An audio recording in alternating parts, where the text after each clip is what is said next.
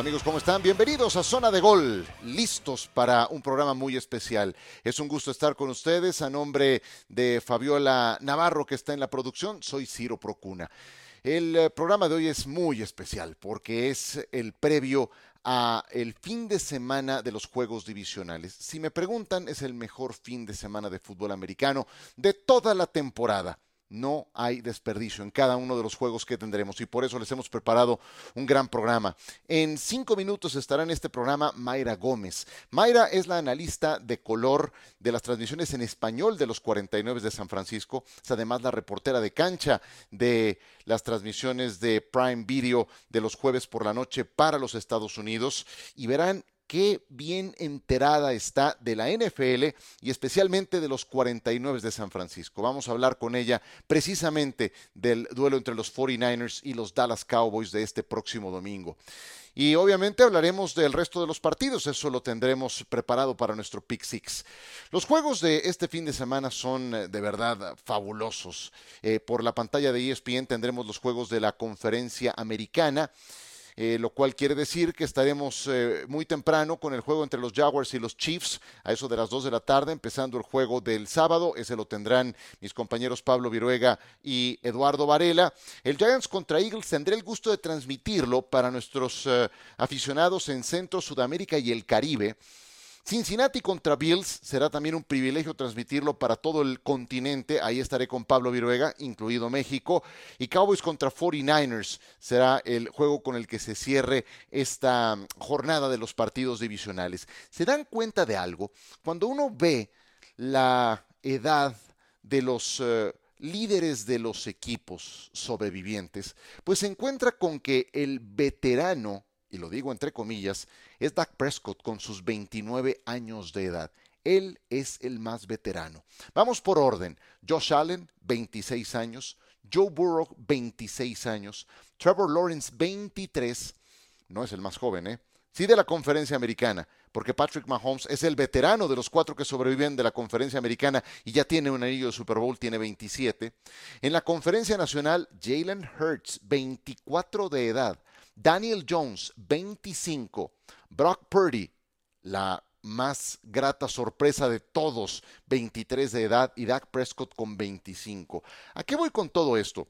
Obviamente van a ser tema de discusión durante toda esta temporada baja el futuro de Tom Brady, 45 años de edad, el más grande de la historia, nadie le quita esa etiqueta, eso lo tiene ganado y así em, va a ocurrir por mucho tiempo.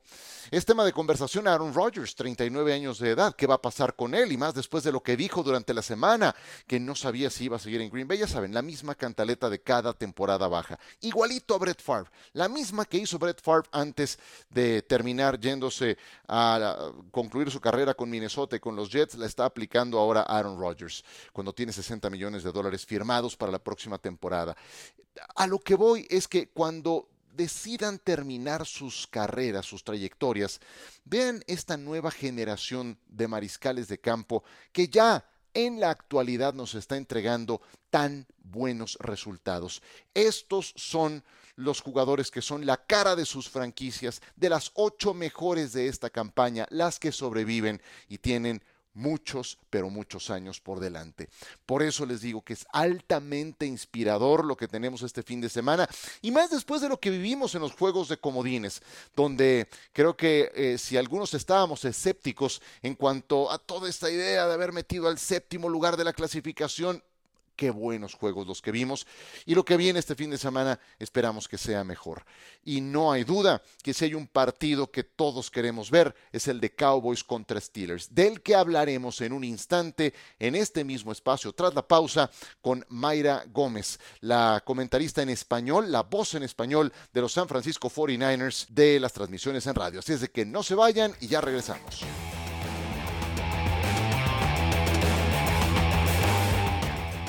Seguimos en zona de gol y para semejante juego que tendremos este domingo entre San Francisco y Dallas, necesitábamos eh, tener una voz fresca, una voz enterada, empapada de la actualidad de los San Francisco 49ers. ¿Y quién mejor que Mayra Gómez, que es analista de color de las transmisiones en español de los San Francisco 49ers y también reportera de cancha de los partidos de jueves por la noche en Prime Video para platicar en nuestro programa, en nuestra zona de gol de hoy. ¿Cómo estás, Mayra? Bienvenida. ¿Qué tal? Un gusto estar aquí contigo y todas las personas que escuchan este podcast y que nos sintonizan. Qué maravilla tenerte, eh, escuchar eh, tus puntos de vista. Eh, los partidos de los 49ers se escuchan aquí en territorio mexicano por la frecuencia de Radio Fórmula y, nos podemos dar cuenta lo bien enterada, Mayra, que estás de la actualidad de los Niners. Y, estarás también muy bien enterada de lo que representa la rivalidad San Francisco 49ers. Dallas Cowboys. ¿Qué es lo que más te llama la atención de esta rivalidad que estará sumando un partido más de postemporada? Sí, de hecho, están haciendo un récord, será la séptima vez que se enfrentan estos equipos en postemporada y es toda la historia. Yo, yo soy muy romántica y el hecho de que se han enfrentado desde los 90, desde los 80, esta rivalidad que comenzó desde que estaban en Candlestick, la famosa jugada de Cat, que de alguna forma es parte de esta historia, es impresionante. Yo crecí siendo aficionada de los Raiders sin embargo, veía toda la historia de los San Francisco 49ers, de los Dallas Cowboys, porque eran equipos importantes desde aquel entonces. Y mi padre siempre decía, los equipos que les queremos ganar son los 49ers y los Dallas Cowboys. Pero cuando se enfrentaban entre ellos, era un sazón especial, era algo que disfrutábamos, pese a no ser aficionados de ningún equipo ni del otro. Entonces, la historia para mí es algo que me llama muchísimo la atención que tan solo el año pasado, hace un año exacto y unos días, que estuvimos, que tuve la oportunidad de estar en Dallas y allí pues fue a favor para San Francisco. Entonces, es una historia que tiene muchísimo y podríamos estar todo el día, toda la, toda la semana platicando lo que nos ha traído. Por supuesto, porque ciertamente fue Montana, Clark, en aquel momento ya Danny White, el quarterback de los Dallas Cowboys, en una final de conferencia, pero años después fue Jimmy Johnson, fue Troy Aikman, fue Michael Irvin contra Steve Young eh, y compañía, Jerry Rice, grandes equipos de los 49ers. Y apenas el año pasado fue San Francisco quien eliminó a los Dallas Cowboys y es así cuando rivales que no son de la misma división pueden llegar a tener una gran rivalidad cuando trasciende los años, cuando se enfrentan en postemporada en juegos de esta importancia. Quiero eh, pasar ahora un poco más al presente, eh, Mayra. Háblame de esta temporada. ¿Cómo ha hecho Kyle Shanahan para ir de Trey Lance a Jimmy Garoppolo y ahora Brock Purdy y mantener un equipo ganador? Crear un sistema adecuado, crear un sistema donde estos quarterbacks pueden ser inyectados y que funcionen. Pero no solamente ha sido Kyle Shanahan, sino ha sido el trabajo de estos quarterbacks. Por una parte, llega Jimmy G, a pesar de que, como decíamos, el año pasado él fue el titular, él fue el que estuvo presente, él fue el que estuvo con la ofensiva para eliminar al equipo de los Dallas Cowboys en aquella semana de comedín. Este año entró como backup, entró como quarterback Número dos, y él entendió su rol desde el primer día. Yo estoy aquí en San Francisco para ayudar a Trey Lance. Yo no estoy para ser la estrella, yo estoy para motivar a este nuevo quarterback a ser el mejor y hacer la mejor posible, la, ser su mancuerna, básicamente. Entonces, cuando se lesiona Trey Lance, llega Jimmy G, toma su lugar y ahora es Brock Purdy el que dice, bueno, ahora a mí me toca ser el número dos. Y él, de la misma forma, que vio a Jimmy G ser el quarterback número dos para Trey Lance, fue el quarterback número dos para Jimmy Garoppolo. Lo han hablado todos. El mismo Trent Williams dice, este muchacho puede ser un novato, pero no actúa como novato. Está en el jaro y a todos nos dice, esta es la jugada, esto es lo que vamos a hacer, esto es lo que se va, se va a montar y no me importa lo que tú digas, esto se va a hacer porque yo te lo estoy diciendo. Entonces, ese tipo de liderazgo, esa actitud que tiene es lo que ha ayudado a que Kyle Shanahan pueda continuar utilizando el mismo sistema con estos quarterbacks, porque además la forma en que uno ha aprendido del otro. Cierto. Cuéntanos algo que no sepamos de Brock Purdy, porque salió del anonimato un buen día y hoy todo mundo sabe quién es, pero a lo mejor no se conoce tanto la historia que hay detrás. Algo que casi nadie sepa de Brock Purdy. ¿Qué es, Mayra? Pues algo que mucha gente no sabe de ello, que ahora ya empieza a conocer, es que de hecho Brock Purdy era, es compañero de casa de Alfredo Gutiérrez. el mexicano que está en San Francisco y que de hecho Alfredo fue su liniero ofensivo mientras se preparaba para convertirse en el quarterback número uno. Entonces, es una de las cosas que me gusta mencionar porque muchos dicen, no, que el segundo equipo no importa, que el equipo de práctica no interesa, que, y les digo, a ver, con quien se prepara, con quien está presente, importa muchísimo. Otra, otra cosa que podemos mencionar de Brock Purdy es que él semana a semana, como lo decía, se preparaba, aprendió de Jimmy G cómo prepararse para ser el quarterback número, número dos, o sea, estar detrás de Trey Lance. Este muchacho, Brock Purdy, se preparaba como que él iba a jugar todas las semanas. Él sabía que estaba Jimmy G, él sabía que era el quarterback número dos, que las posibilidades de que él entraran eran muy pocas. Sin embargo, cada semana él se preparaba como si él fuese a ser el titular. Él tenía las mismas horas de video que Jimmy Garoppolo. Él estaba a su lado todas las semanas, estudiando al rival, estudiando a sus, a sus jugadores, a sus compañeros. Y de hecho, creo que esa es una de las cosas que le ayuda en el momento a hacer química con Brandon Ayuk, a hacer química con con jugadores como lo es Divo Samuel, con George Kittle y esa conexión que ha tenido. Entonces, desde el primer día, él dijo, no seré el número uno en papel, pero me voy a preparar como el quarterback número uno. Mayra Gómez nos acompaña el día de hoy en Zona de Gol. Quisiera agotar el tema Brock Purdy, digo, hay mucho más que decir de él, pero no quiero irme sin hacerte esta pregunta antes de pasar a otros temas relativos a este juego. Pagaron un gran capital para subir en el draft y llevarse a Trey Lance. Sin embargo, lo hemos visto muy poco. Inclusive en colegial es muy corta la muestra para saber si es la solución. Purdy te está entregando hoy soluciones. ¿Qué tan lejanos estamos de la posibilidad de que Brock Purdy sea ese quarterback del futuro para los 49ers? Creo que es el quarterback del futuro. Creo que en este momento él te está demostrando que es el quarterback del futuro y el día de mañana llega, o sea, muchos han dicho, oh, ¿y qué pasa con, con este jugador que, como dices, no hemos visto mucho de él? Em, estuvo dentro dos partidos, no fueron los mejores. Tristemente, el partido cuando debuta en Chicago, pues las condiciones no eran ideales, mucha lluvia, sabemos que eso puede afectar el juego, pero sus números no estaban allí.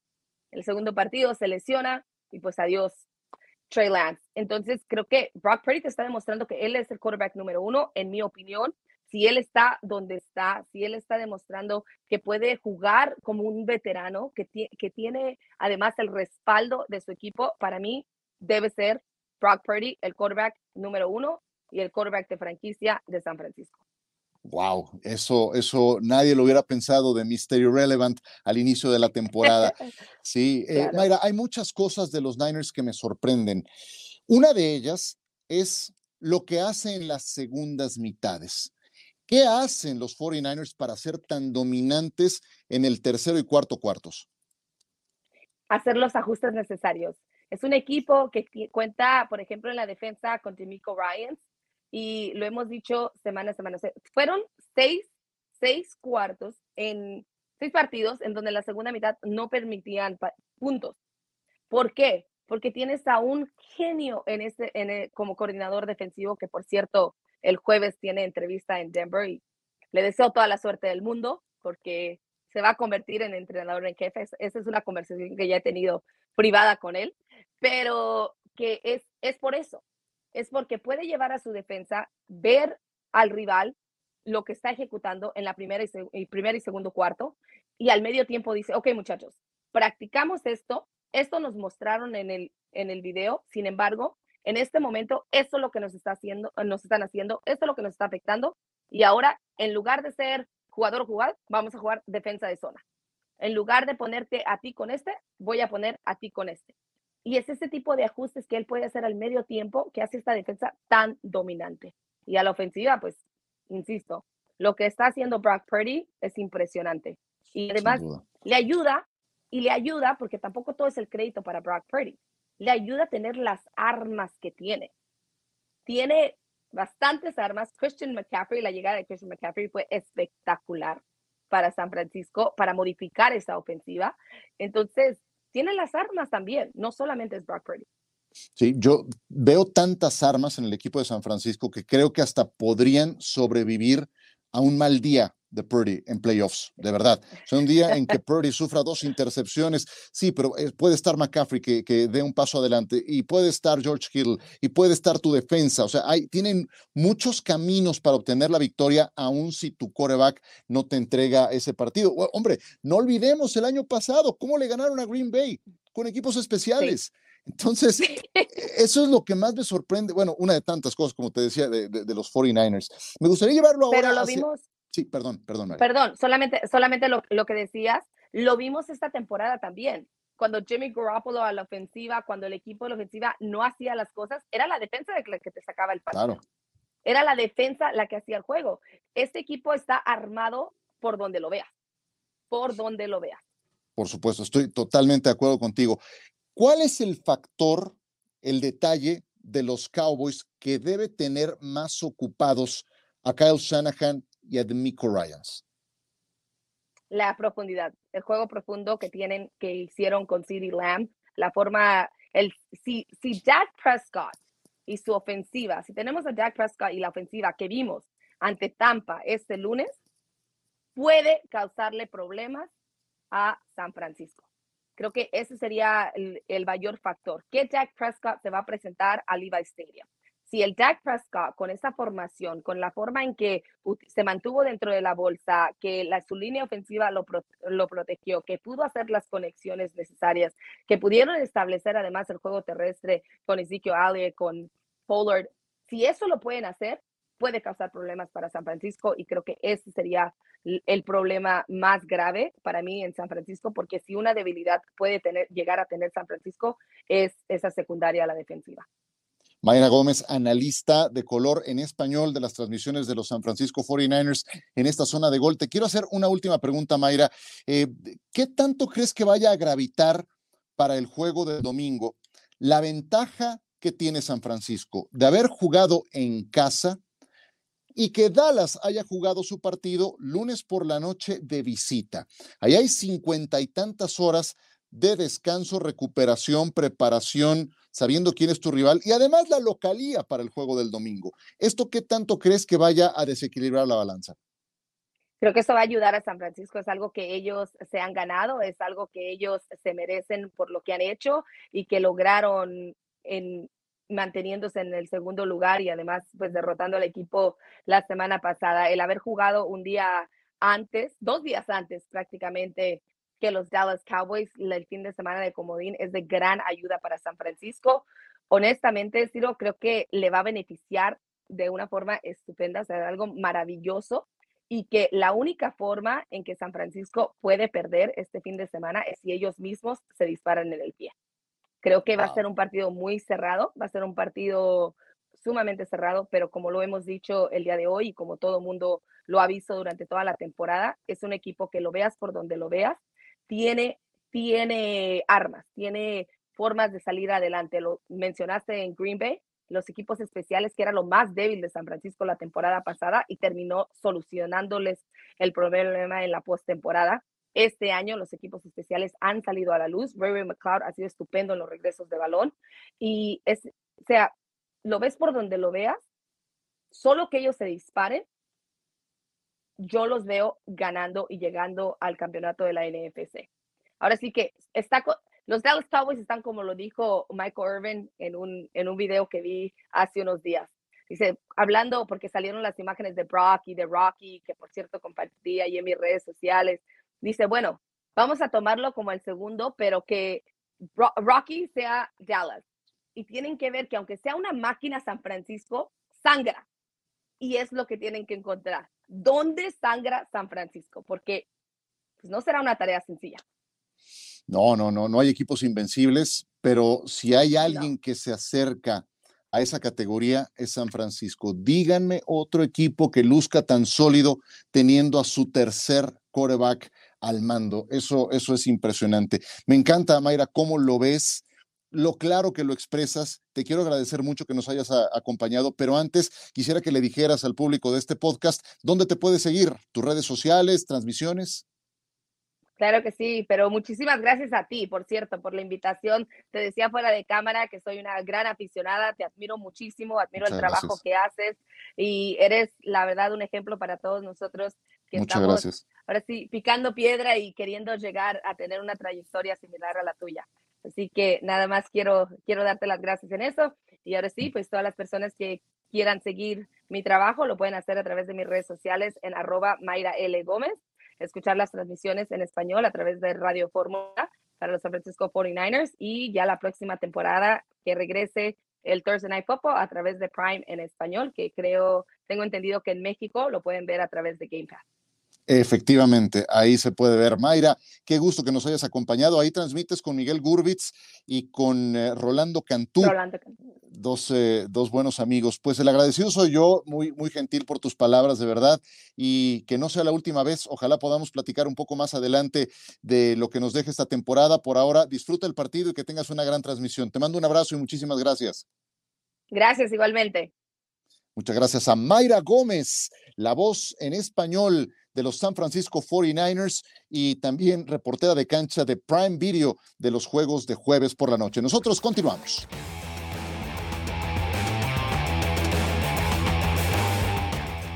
Qué gusto haber recibido a Mayra Gómez en esta transmisión. Ya escucharon sus redes sociales, no dejen de seguirla.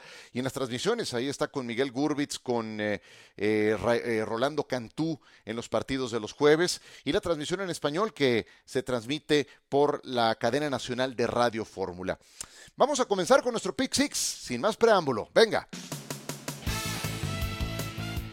La rivalidad entre los Cowboys y los Steelers tiene muchos puntos de encuentro a lo largo de la historia y son auténticos puntos de inflexión en eh, el panorama, en la historia de la NFL.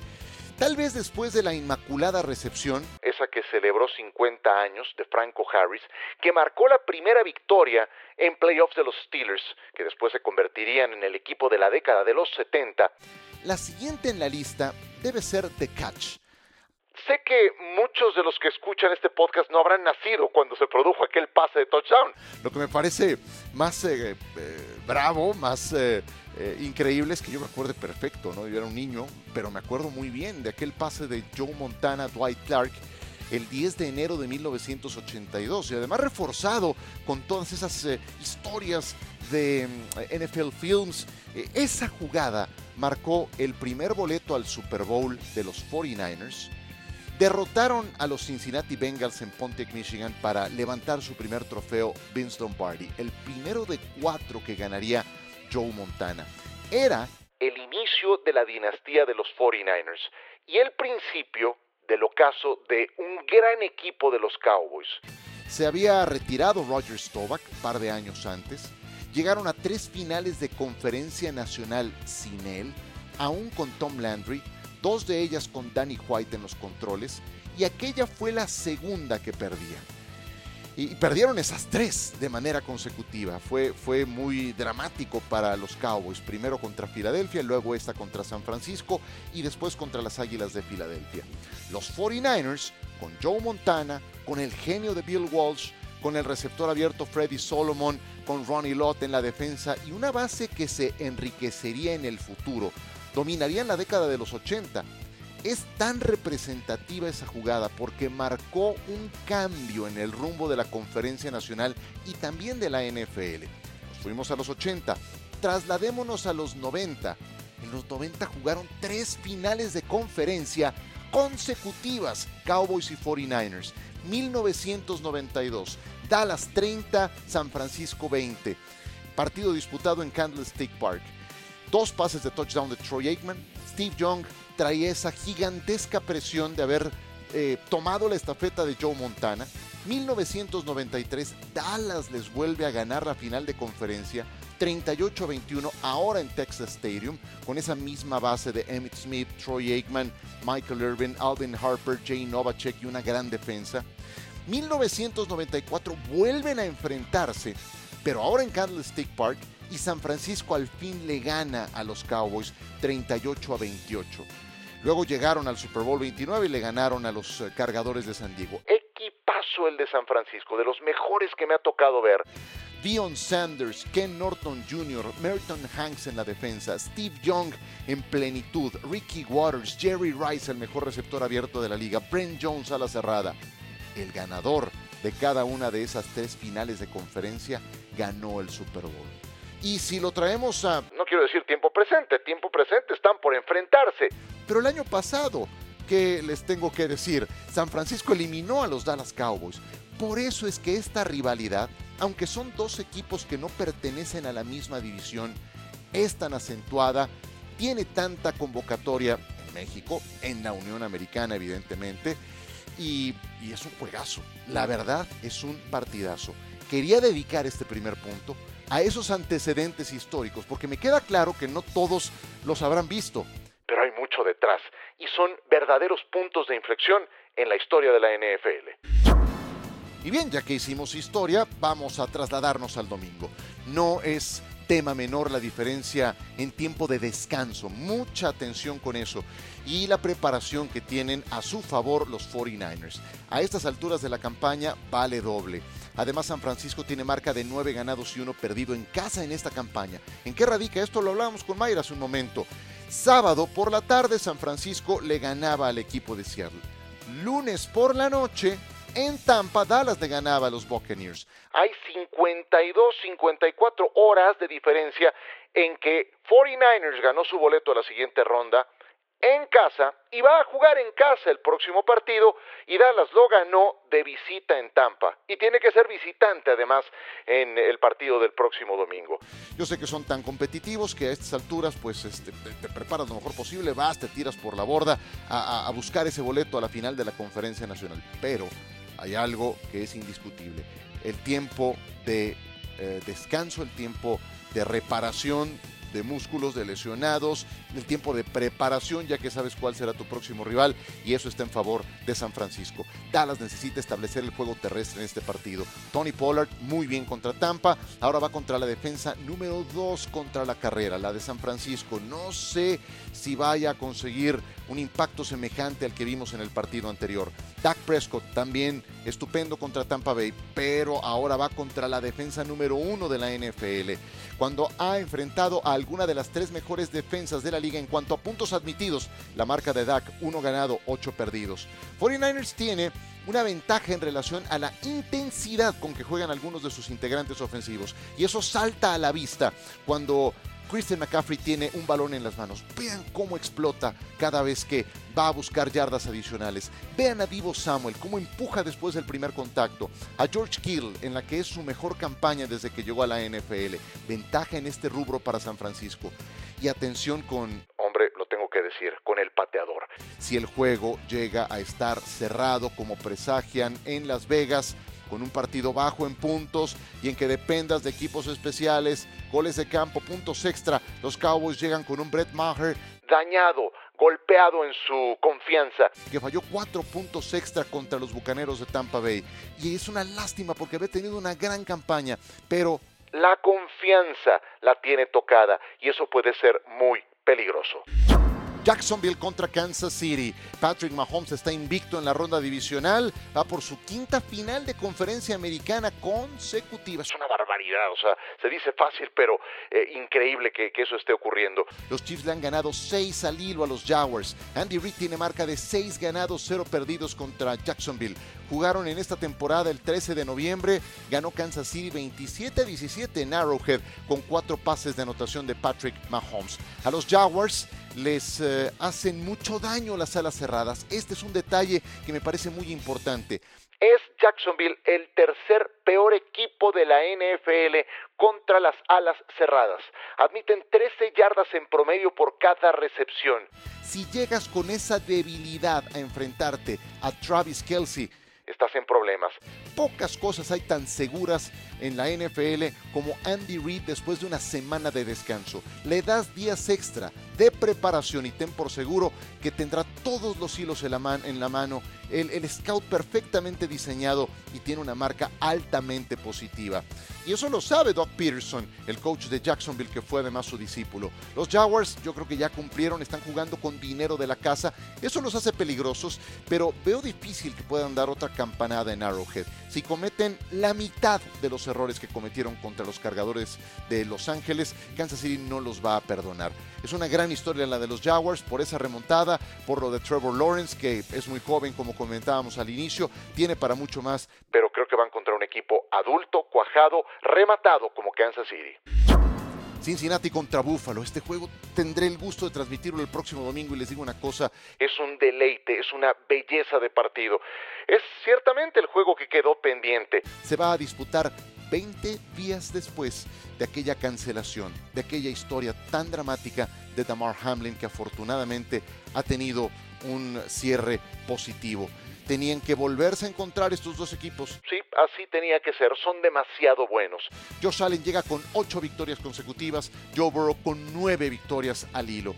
Hoy que es una incógnita lo que va a pasar, vuelvo a lo mismo con Tom Brady, con Aaron Rodgers, si se le va a dar la gana regresar con Green Bay, no perdamos de vista que frente a nuestros ojos está esta nueva generación de quarterbacks que están en plenitud, que están disputando juegos de altísimo calibre, que son la verdadera cara de la NFL en la actualidad y del futuro. Tengo una gran preocupación con los Bengals. Es su línea ofensiva, que se ha ido cayendo a pedazos a estas alturas de la campaña. En cada uno de los últimos tres juegos ha perdido a un titular. Primero fue el tackle derecho Lyle Collins, luego fue el guardia derecho Alex Capa y el domingo contra Baltimore el tackle izquierdo Jonah Williams. Es decir, quedan dos de los cinco titulares del inicio de la campaña.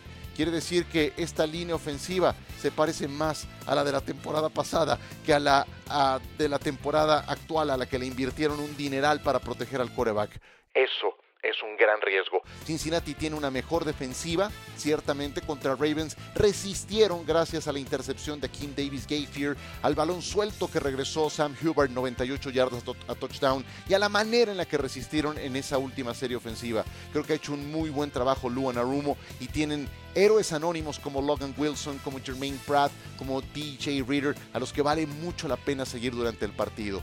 Josh Allen Josh Allen, aquí debo confesar que tengo una preocupación, porque siento que por momentos no es el mismo Josh Allen del pasado, cuando tenía a Brian Dable como coordinador ofensivo. Igual te puede conectar un golpe de knockout, hacia lo Mike Tyson, te tumba y no te levantas, no la cuentas, pero contra Miami también, al, mismo tiempo que mandaba ese, ese tipo de cañonazos, sufrió dos intercepciones y un balón suelto perdido.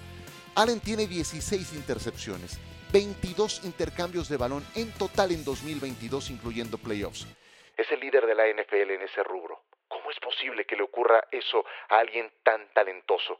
Yo sé que no fue su culpa la intercepción de Javon Holland que le puso el pase en las manos a Cole Beasley o la de Xavier Howard en la que John Brown, ese pase profundo al lado derecho en la primera mitad, John Brown se frena en su trayectoria y eso facilita la, la intercepción de Howard que a su vez eh, le abre los ojos al equipo de Miami.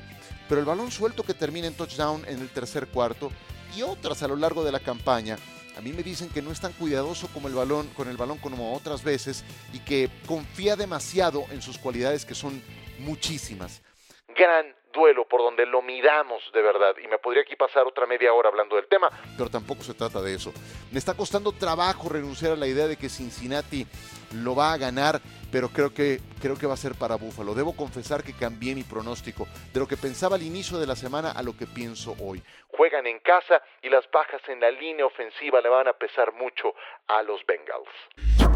Punto número 5 de este Pick Six, un, un, pequeño paréntesis. Si los Chiefs y los Bills llegan a ganar sus compromisos, un pequeño recordatorio, la final de conferencia americana no se jugaría en Arrowhead, tampoco en Orchard Park, se disputaría en Atlanta, en la casa de los Falcons, campo neutral. Así se definió a raíz de la situación del juego cancelado. Fue acuerdo de todos los involucrados Así es de que esa combinación los llevaría a un territorio neutral. Si fuera Chiefs contra Bengals, el partido se jugaría en Arrowhead, en la casa de Kansas City. Es la única combinación que nos llevaría a ese terreno neutral. Y punto número 6, los Giants contra Filadelfia.